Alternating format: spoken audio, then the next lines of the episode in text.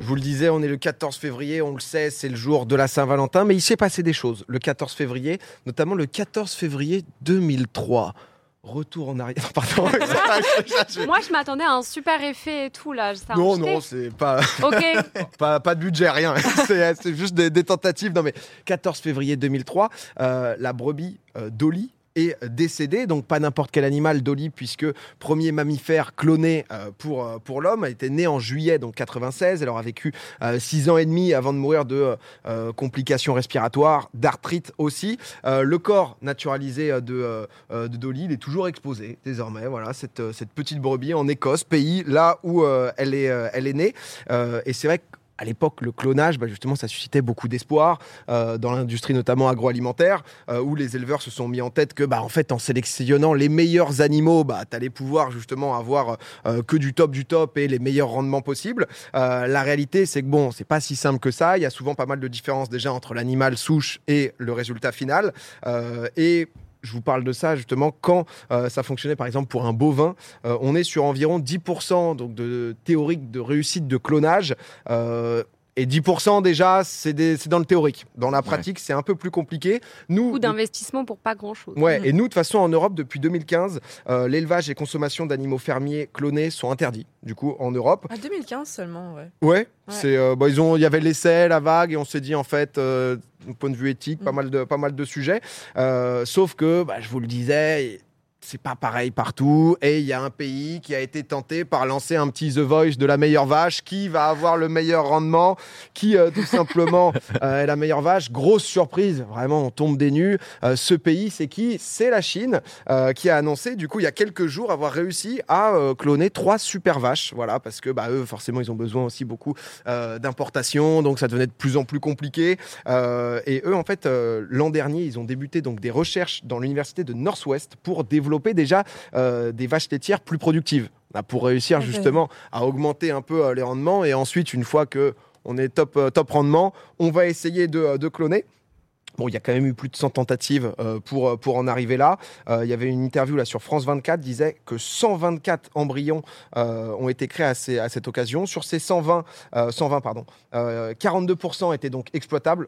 Beaucoup de textes, hein, si, si vous voulez. 17% au final qui étaient encore en forme dans les mères porteuses. Tout ça pour au final trois naissances sur les 120 embryons, donc euh, 2,5% de réussite environ. Euh, un clonage maintenant, vous savez à peu près combien ça peut coûter? Bien sûr. Bah non. Honnêtement, 1,3 million. c'est pas si cher.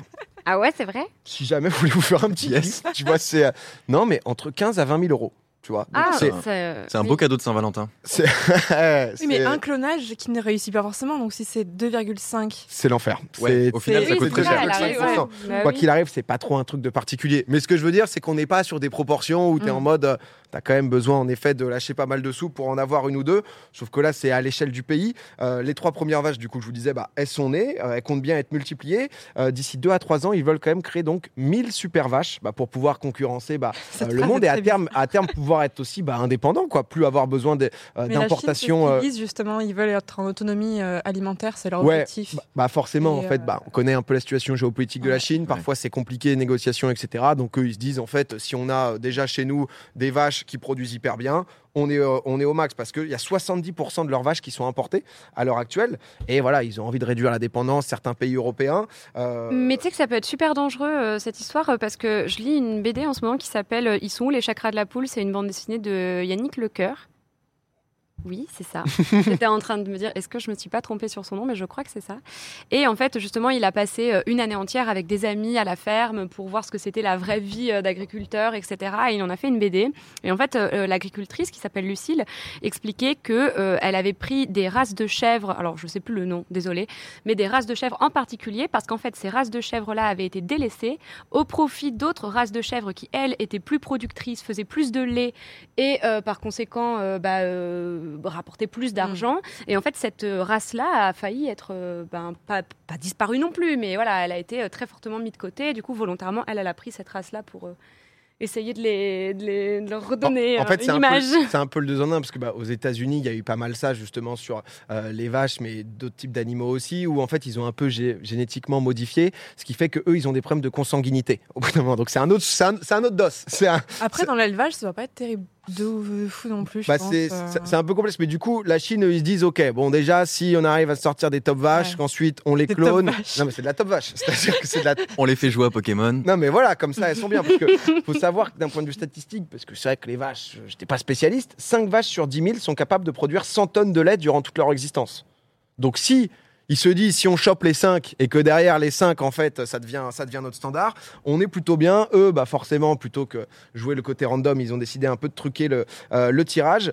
Ça deviendrait normal, du coup, de produire 18 tonnes de lait par an. Euh, une vache classique aux États-Unis euh, est à 10 tonnes de lait euh, justement par an. Mais voilà, c'est vrai qu'en ce moment, on entend beaucoup entre Chine et États-Unis une guerre à distance à coup de, à coup de ballon. C'est aussi une guerre à coup de, à coup de sur ça. Et, et nous, en France, on a de la belle vache. hein. Je vous le dis, en- honnêtement, on a, on a cette euh, Ah, chance-là même s'ils sont pas assez soutenus au passage, nos, nos éleveurs agriculteurs. Mais en tout cas, voilà ce qui se passe un peu euh, en Chine. Ça, ça essaye de tenter des petits coups sur, euh, sur la vache. Deuxième actu, on part chez nos amis espagnols. Changement, un peu plus de soleil, peut-être, pourquoi pas.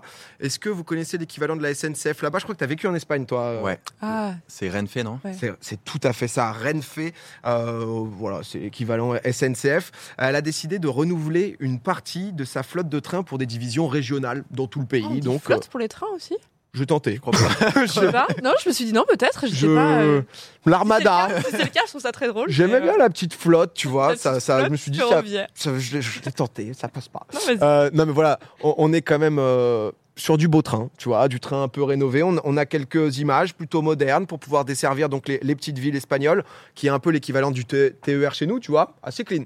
Renfe, euh, Renfe, honnêtement, ils font, euh, ils font ça bien. 31 belles machines donc, qui ont été commandées chez le constructeur euh, CAF pour un total quand même de 258 millions d'euros en 2050. Le truc, c'est qu'ils se sont rendus compte qu'il y avait un problème en fait dans tout ça. Est-ce que vous avez une petite idée de- du problème que ça peut Moi, être? j'ai Le gabarit. dont je vais pas répondre. De gabarit par rapport à quoi? Au rail. C'est pas par rapport au, Ok. C'est pas par rapport au Au quai. C'est au tunnel, je crois. c'est au tunnel. Ouais. Ah c'est non. tout à fait ça. Bon, il y avait un petit mème, c'est vrai qui, nous, qui nous fait voilà, qui nous fait un peu y penser forcément quand. euh, le vieux, c'est vieux cette vidéo. oui, Ouais. Pas forcément pour illustrer des trains d'ailleurs. Non, Mais, euh, pas toujours. Pas mais- toujours. Dans mon souvenir, mais du coup, les- les- euh, non, mais Mm. tout simplement, en fait, ils Mm. se sont rendus compte que les trains ne passaient pas.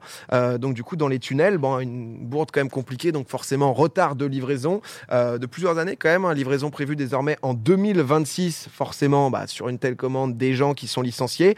Après, euh, ça a manqué de rigueur, mais en fait, le réseau ferroviaire espagnol, bah, comme dans beaucoup de pays, ça passe par des montagnes, etc. Donc, en fonction des régions, des départements, il y a des moments, les tunnels dans la montagne, ils l'ont fait un peu plus petit, etc. Et euh, bah, c'était du coup pas forcément réglementaire, donc ils ont dû tout refaire. Il me semble que ça nous est arrivé en France, un truc similaire comme ça. Je Exactement. viens de faire une super transition, c'est ça, C'est Péa? juste magnifique parce que justement en termes de première, c'est nous, on est toujours présents.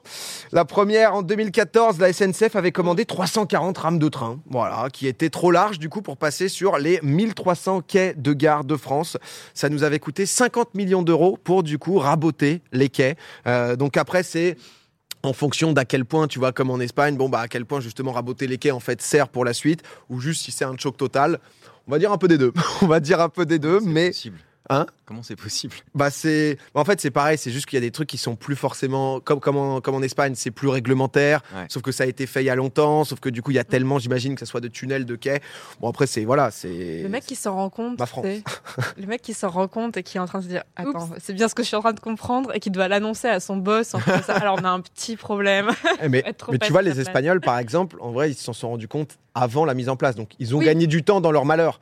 C'est con, mais c'est mieux que le moment où vraiment le train il vient frotter quoi, parce que c'est. euh, Ça aurait pas pu arriver. C'est pour ça que je me pose la question comment c'est possible? Parce que pourquoi tu t'en rends compte après la commande? Ça veut dire que tu fais des vérifications Ouais, c'est après, ça. en fait. Ouais. Bah, c'est pour ça qu'il y a eu des gens un peu virés, des, euh, ça a créé des embrouilles, je pense que clairement. Mais en tout cas, ouais, en France, ça nous était arrivé aussi. Donc, euh, donc comme quoi, quoi, c'est un, un classique. Troisième actu, on change. On change et honnêtement, c'est un projet que j'ai découvert, que j'ai trouvé extrêmement cool, tu vois, parce que souvent, je pars... ça m'arrive de finir par des trucs un peu glauques. Il y a Louis qui va s'en charger juste après de, de- de l'histoire glauque. Euh, là, c'est une belle histoire. Ça commence en 2007. Euh, c'est un Américain qui s'appelle Kenton Lee euh, qui part à Nairobi, donc au Kenya, pour un voyage humanitaire. On le voit, le, le bon Kenton. Après avoir terminé ses études, donc projet humanitaire, il va aider des enfants dans un orphelinat. Ça lui fait prendre conscience voilà, que la pauvreté, ça touche beaucoup d'entre eux, qui souffrent du manque de certains objets. Et il se rend particulièrement compte que en fait, même des actions basiques sont compliquées de se déplacer à pied, etc. Parce que bah il y, a- un manque de chaussures, tu vois. C'est c'est à tous les niveaux, toutes les strates justement du euh, bah, du manque, quoi, tout simplement. Et parfois, bah, quand ils sont équipés de chaussures, le problème c'est qu'un pied d'enfant, bah, ça en fait super vite et bah très vite il peut plus s'en servir, donc ça devient compliqué. Il en faut des nouvelles, etc. Donc c'est pas pratique du tout.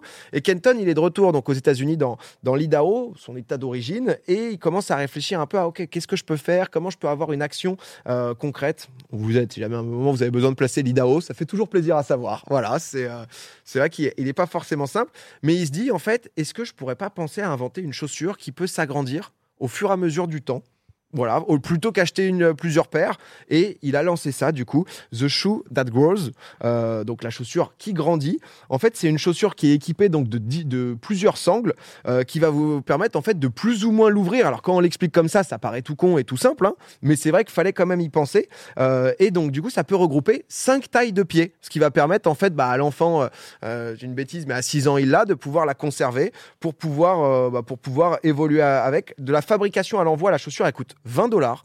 Ah, mais il l'a mis en place et tout. Ouais, ouais, il a, il, a, il, a, il a déjà bien lancé le site internet. Du coup, tu peux sinon, bah, au lieu de faire un don directement en commandé pour en envoyer sur place, au choix, en 15 années d'existence, hein, parce que c'est pas tout nouveau, hein, c'est Ah pas un truc qui euh, le, le gars est mm. déjà bien installé, etc.